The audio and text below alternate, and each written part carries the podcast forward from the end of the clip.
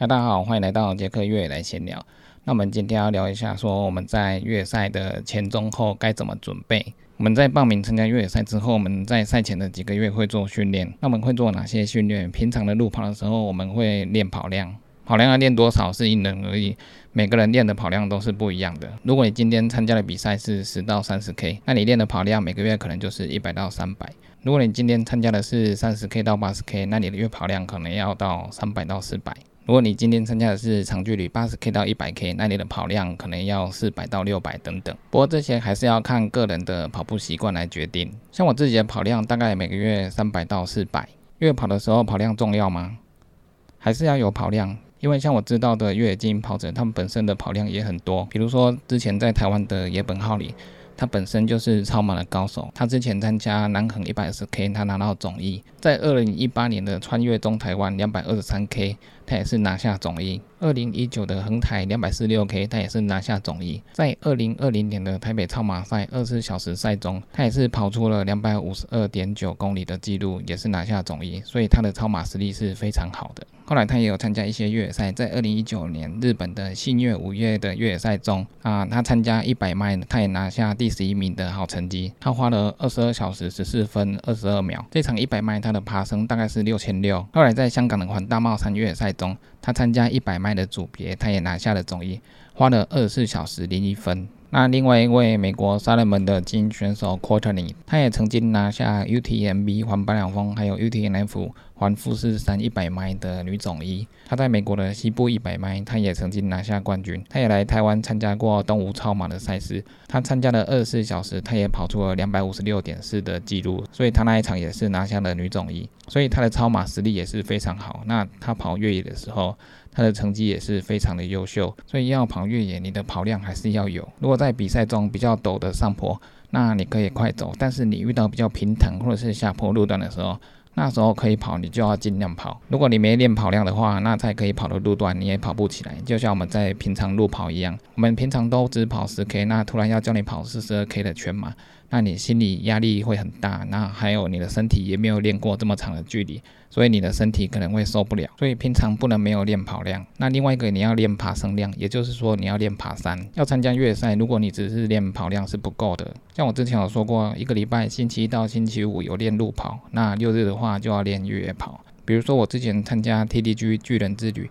那它的距离是三百三十 K，爬升量三万。因为我们平常都在路跑，所以报名参加这个比赛之后，我就特别加强训练一些越野跑，那我们增加我们的爬升量。所以那时候我在练越野跑的时候，我那时候一个月的跑量有四百，那四百的跑量全部都是越野跑的。所以我尽量在山上做越野跑的训练，练爬升量，也练上下坡的技巧。那另外一个跟我去的邱文孝，因为他平常就在爬山。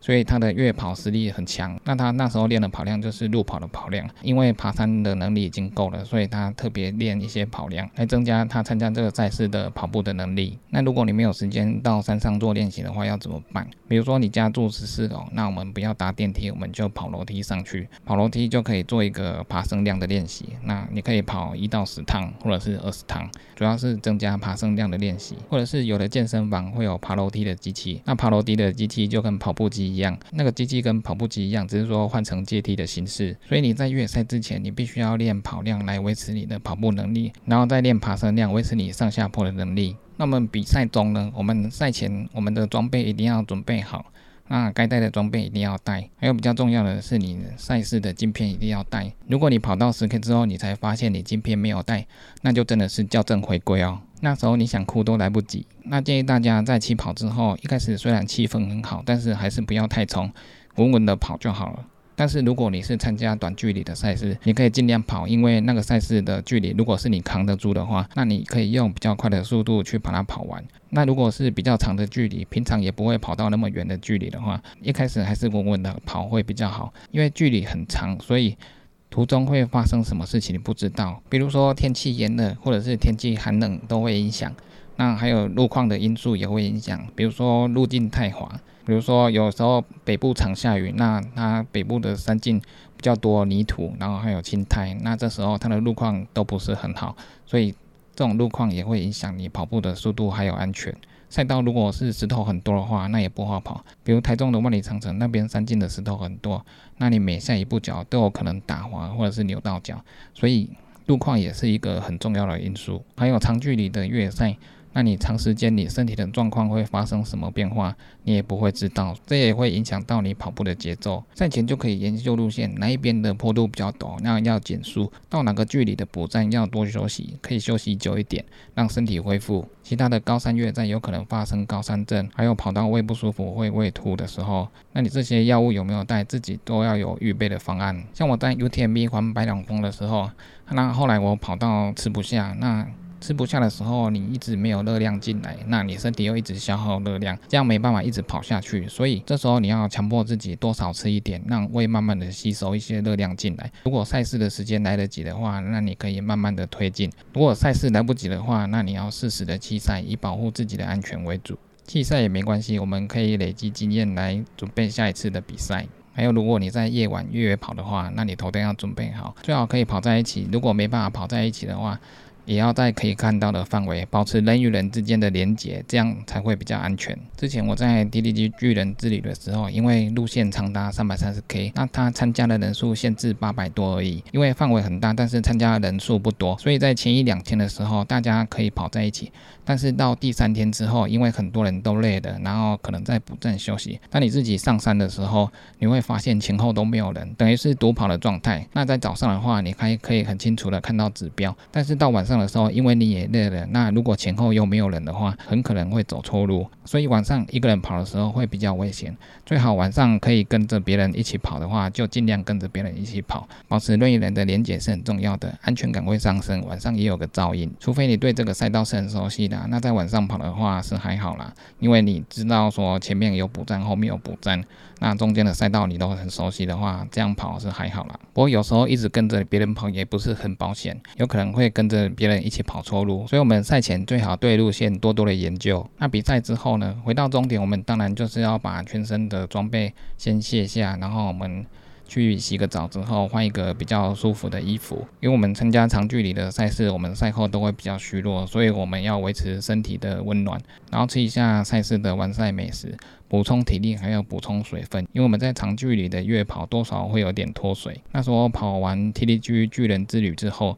我的嘴角几乎都是裂开的，因为我已经脱水很严重了。那我回来喝水，一直觉得水喝不够。在比赛的时候虽然有补，但是因为跑的距离太长了，所以已经超越你补充的水分。回来的时候身体很虚，然后身上也是脱水的很严重，所以回来一定要多补水，不停的喝水补充水分，还有好好的休息。因为我跑了五天多，那时候又太疲劳，所以一睡之后马上就睡很久，然后也睡得很深。那你醒来的时候还会觉得睡不饱，所以要好好的休息。比赛我们隔天可以做一些动态恢复，比如我们去慢跑，就是跑很慢，慢慢跑就好了。然后或者是去游泳，游泳算是不错的运动，很轻松的运动，对你的恢复也很好。或者是我们有一些按摩的工具可以使用的，我们就使用。如果你参加的越野山，它的路段攀爬比较多的话，那你会发现隔天你的上半身也会很酸痛，因为你上半身也是不停的攀爬，所以。